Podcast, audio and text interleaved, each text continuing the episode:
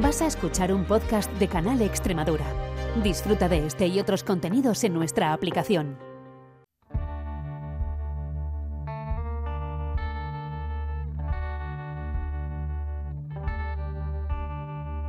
Las perras de Pavlov con Olga Ayuso.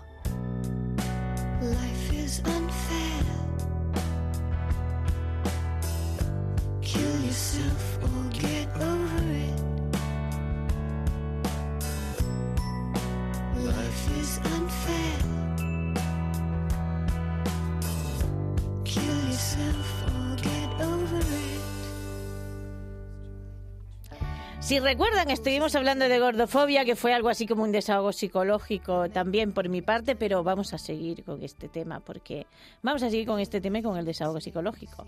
Voy a contar una anécdota de esta semana. Señora con colitis ulcerosa, yo, que va al médico, señora, con eh, la colitis ulcerosa viene con reuma, que lo sepan ustedes. Entonces me dolían las rodillas desde hace un montón de tiempo, un montón. Vale, me, me dolían mucho desde hace mucho tiempo las rodillas. Empiezo con la medicación del brote de colitis ulcerosa y se me quita el dolor de rodillas. Ese dolor de rodilla que el reumatólogo había dicho que por supuesto era por sobrecarga. Vale, voy a la digestivo y le digo, oye, mira, se me ha quitado el dolor de rodilla, quiero saber qué estoy tomando para ver si lo puedo seguir tomando, aunque sea un poquito menos, para que se me quite el dolor de rodilla y poder hacer deporte con regularidad y bien.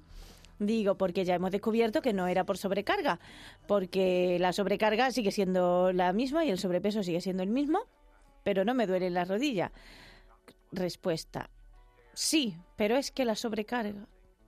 Ya la miro y digo, pero señora, no le acabo de decir que no me duele la rodilla con la medicación. Pues esta es la cosa. Vamos a seguir hablando de este tema tan divertido. Hemos puesto esta canción otra vez porque nos parece también muy divertida y muy bonita y nos gusta mucho el vídeo. Julia Cebrián Abad, ¿qué tal? ¿Cómo estás? Hola querida, pues muy bien, muy agradecida de que me tengas por aquí otra vez. Exacto. Vamos a hablar de gordofobia. ¿Cómo se te ha quedado el cuerpo con la sobrecarga?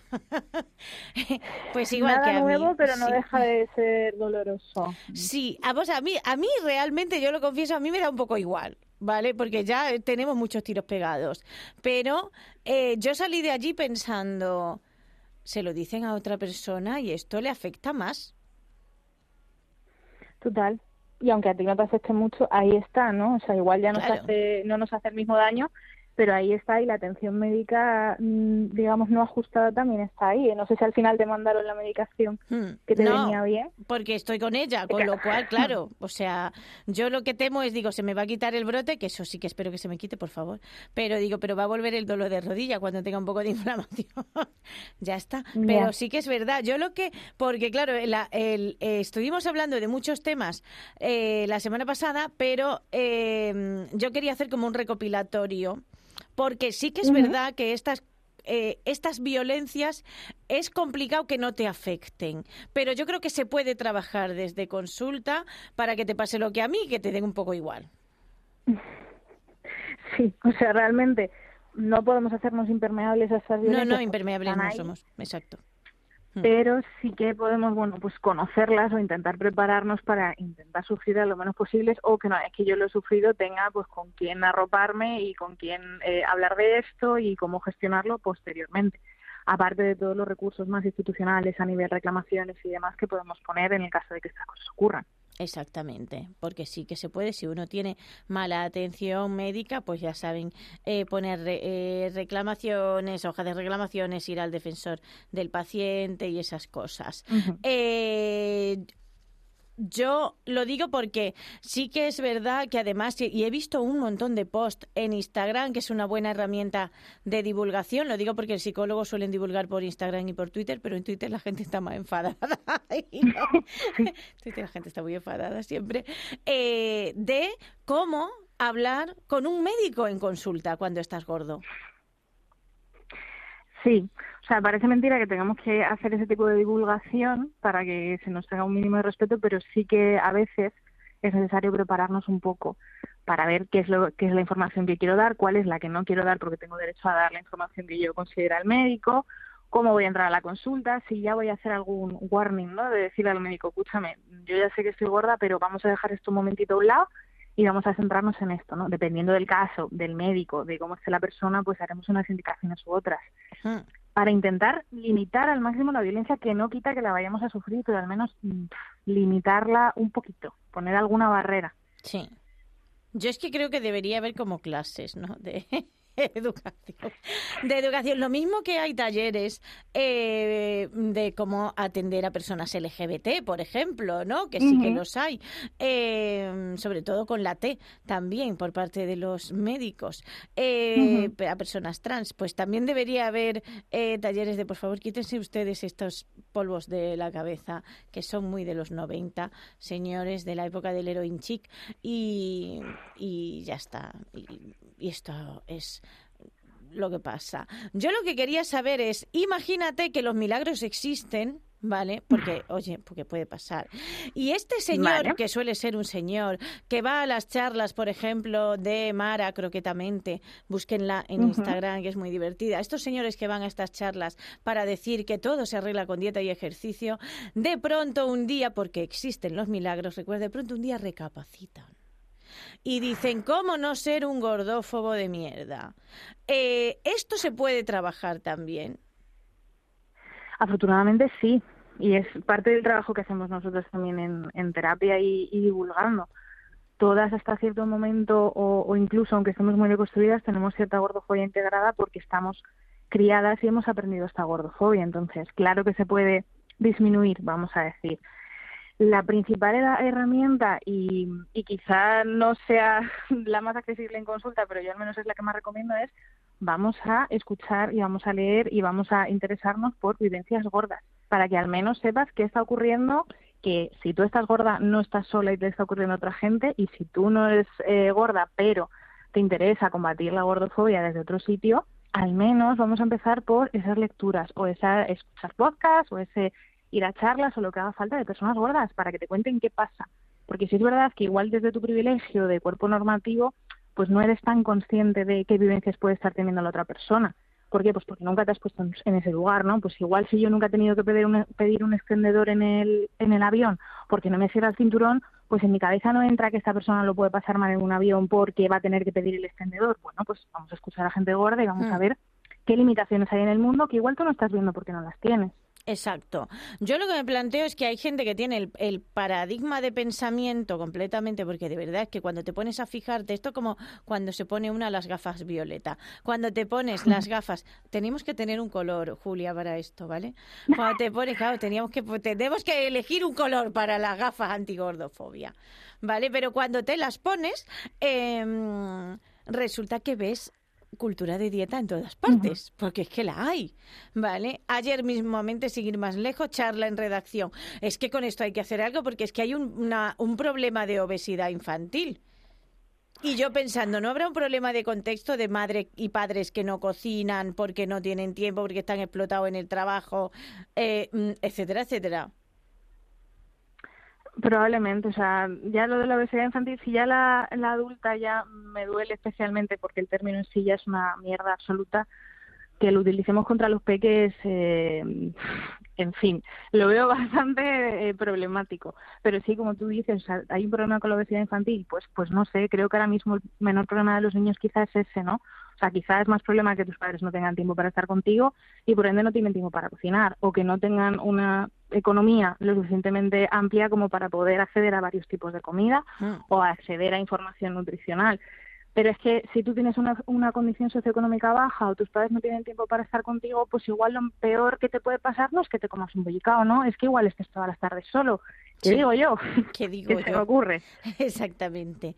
Y que si comes un bollicao no vas a poner 20 kilos, también que, que sepanlo ustedes, ¿vale? O a- Sí, no, ofrecer no ese educación. efecto el bollicao. Exactamente, ni la lechuga adelgaza. Eh, mm, Exacto. Que estaba yo pensando en eso, en el... el, el- ¿Cómo, cómo- quiero implantar chips desde este programa. Vale. Chips en el cerebro. De, de- de- van a decirles, por favor, de- dejad. Esto ya es sí, ¿verdad? Dejad a los niños en paz eh, tranquilamente y por favor luchemos por eh, solucionar el contexto de los demás. Eh, cómo cambiar eh, desde la persona gorda, porque yo supongo que sí que será eh, motivo de consulta también él. eh, ¿Yo qué hago cuando reciba violencia gordófoba? Porque es que es muy... Primero, porque es muy cansado y segundo, porque es que no todos los días tiene buen humor, como para... A mí mi médica me, me pilló con buen humor, pero lo mismo me podría haber pillado con malo. Ya. Claro. A ver, para empezar, una no tiene que hacer nada cuando recibe violencia porque no es su responsabilidad ni tu culpa. Entonces, Vale. eh, para empezar, esto yo lo dejaría como súper establecido. Sufres, sufres violencia porque la otra persona ha decidido ejercerla contra ti, no porque tú no estés poniendo las barreras suficientes o los límites suficientes ni nada. Tú vas a una consulta médica en una posición de fragilidad, ¿no? Hmm. O de, de Sí, según qué tipo de inferioridad, porque no te encuentras bien y la persona que tienes enfrente te tiene que ayudar. Entonces, en ningún caso que sufras violencia va a ser cosa tuya, ni podemos poner la responsabilidad a la persona. Ahora bien, que podemos tener como una especie de repertorio de mm, qué contestaciones yo puedo dar ante según qué preguntas, por supuesto. Que esas contestaciones si pueden ser asertivas, mejor, también. Ahora bien, yo soy muy pro de si tú tienes el día folclórico, mm, raja todo lo que quieras, de verdad, o sea, porque el momento en el que tú a mí me incomodas, pues quizá yo tengo derecho a hacerlo de vuelta y si no lo tengo, Es- por lo menos me voy a quedar ancha haciéndolo. sí. Entonces, eh, sí, intentar preparar respuestas mm, tipo, ¿no? De, bueno, pues oye, es que te vendría bien adelgazar, bueno, ya, ¿y qué otras opciones tenemos? No, pues es que adelgazar es la única. Pues yo creo que no, porque mm, esta enfermedad o esta patología la tiene otra gente que está delgada, entonces tiene Sí. que haber más opciones. ¿Qué otras Bueno, opciones tengo? que ¿Qué le hablamos de médico?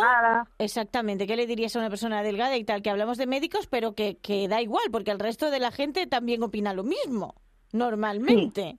¿Sabes? O sea, que esto te lo puede decir el médico o te lo puede decir tu madre. Es lo que quiero yo que entendamos también, este tema de lo que estamos hablando.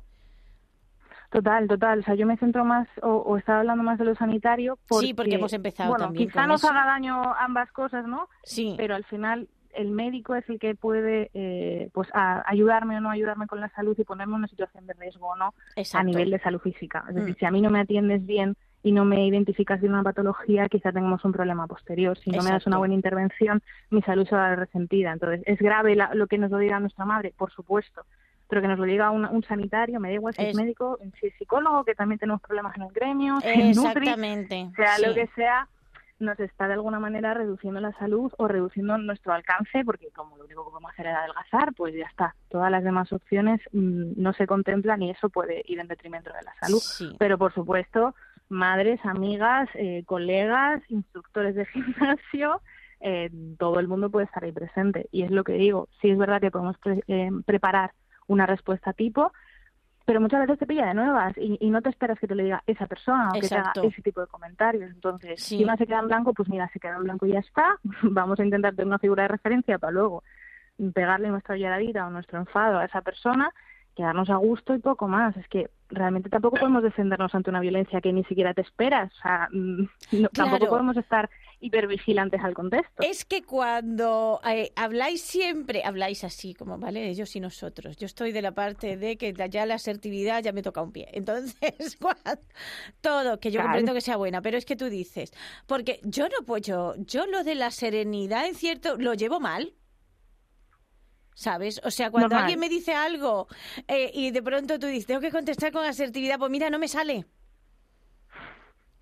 Y no Porque pasa te nada, quiero romper la cara. Claro. Te quiero romper la cara que no te la voy a romper porque estoy muy bien educada y porque estoy en contra de romperle la cara a la gente, pero te la rompería, ¿sabes? O sea, eh, realmente la primera reacción que tengo es de, me- me- de me enfado, no respiro, me voy y, y no vuelvo a hablar contigo nunca más, ¿vale? No decirte, mira, eso que has dicho me produce daño porque, mira, es que no me veo yo haciendo eso. Te lo es digo. que según te pilles, según te encuentres y según la relación que tengas con esa persona y según si quieres mantenerla o no. O sea, si a mí me da igual el vínculo que tengo contigo, mm, como tú dices, te mando a tomar por culo y se, se acabó.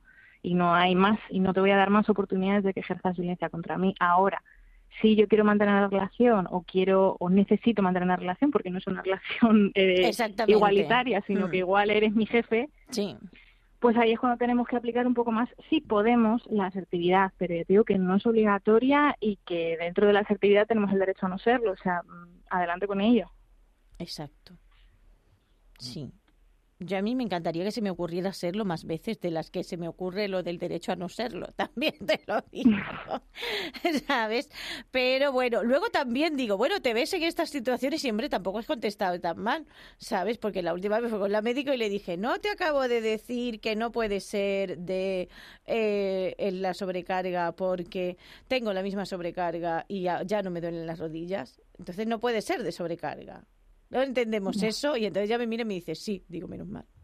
¿Vale? Sí, con la boca chica, pero bueno, por lo menos no, quis- no quiso seguir discutiendo, ¿sabes? Pero digo, bueno, tampoco le he contestado tan mal, la verdad, pero era como, mm, mira, niña, que vamos a ver, mm, mm, entiéndeme.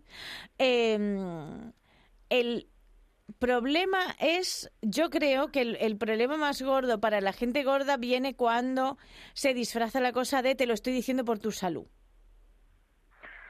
Que el Sí, salutismo o lo sea, podemos analizar. Sí, Vale, o sea, ¿cuál es el problema de te lo estoy diciendo por tu salud? Uno, que me estás mintiendo. Y eso, como profesional sanitario, es un problema. Y me da igual si estamos hablando de médicos que, de- ya te digo, me meto en el saco de psicólogas.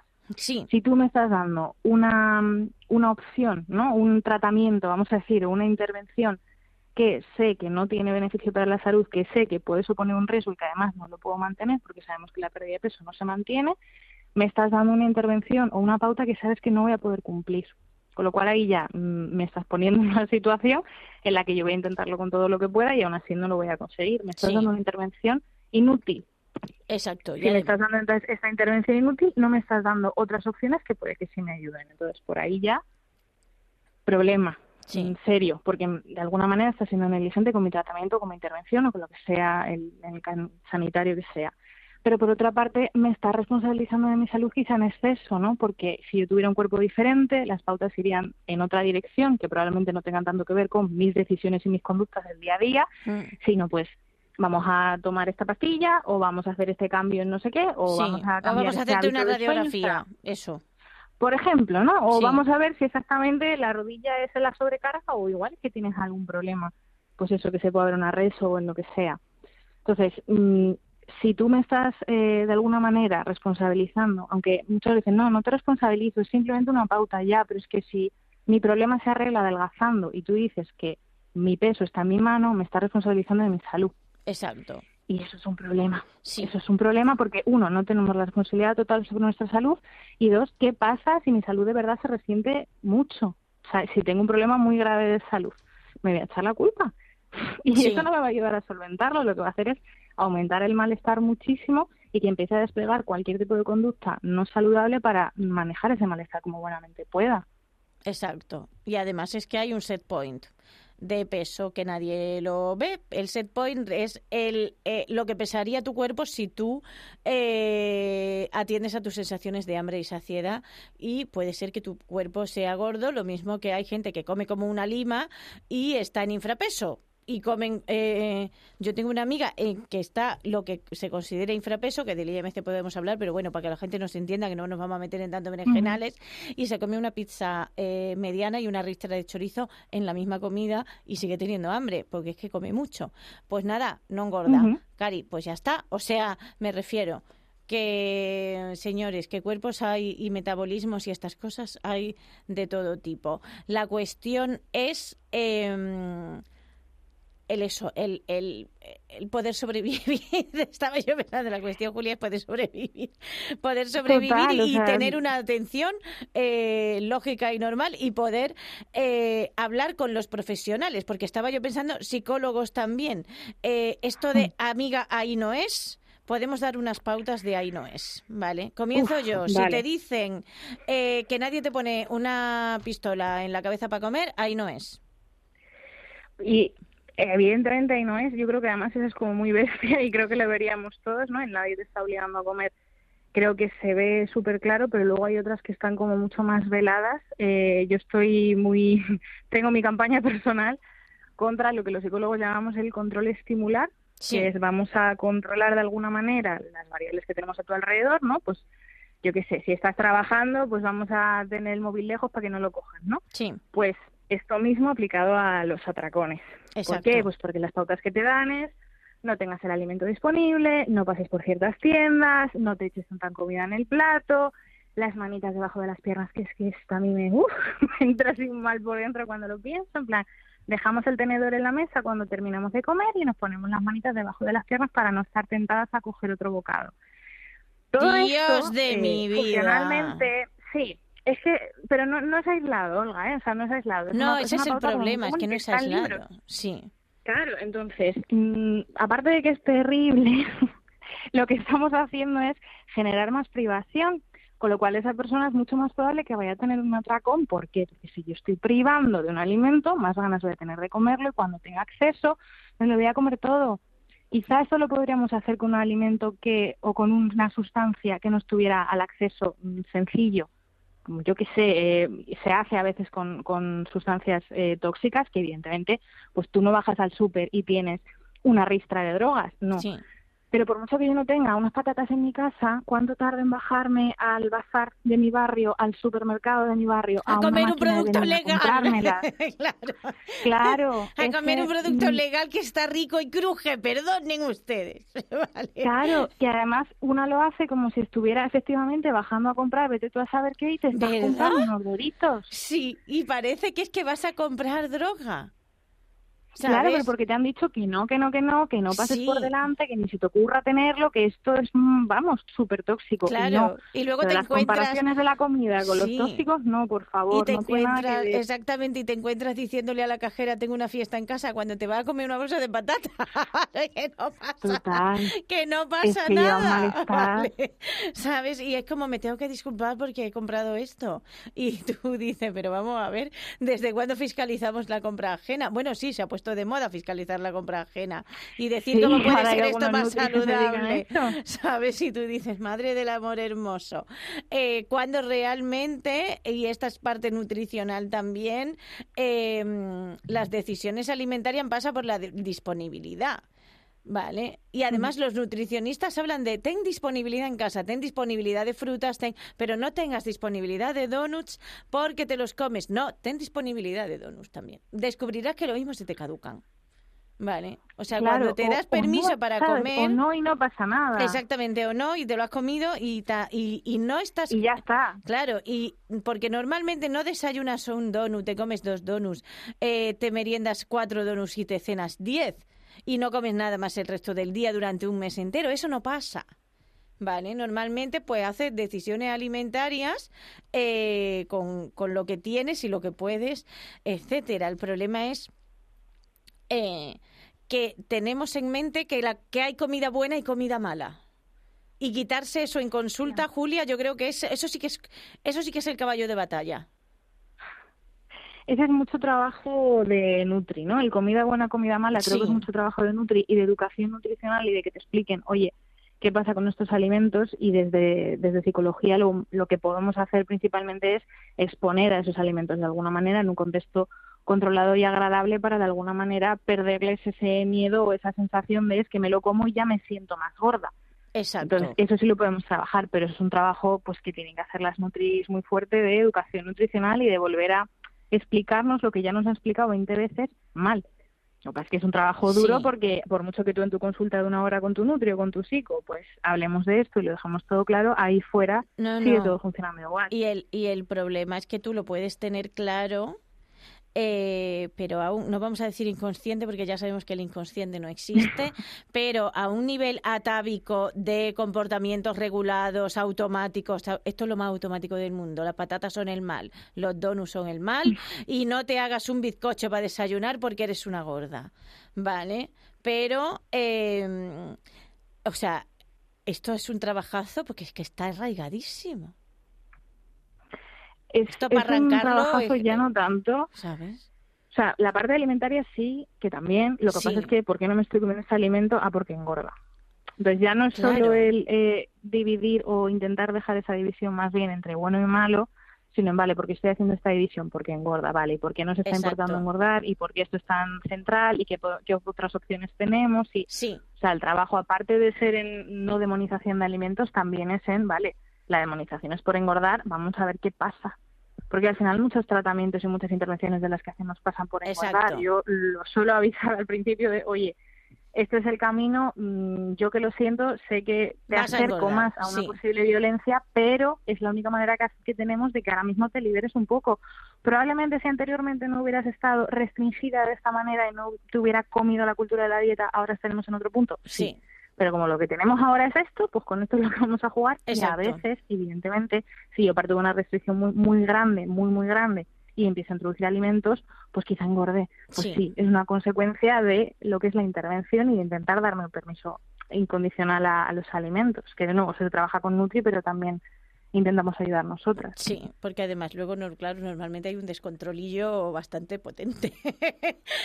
que luego Claro, la gente lo puede no vivir bien. Claro, pero luego, o sea, yo eh, eh, lo hablo desde mi proceso, lo puedes vivir bien diciendo...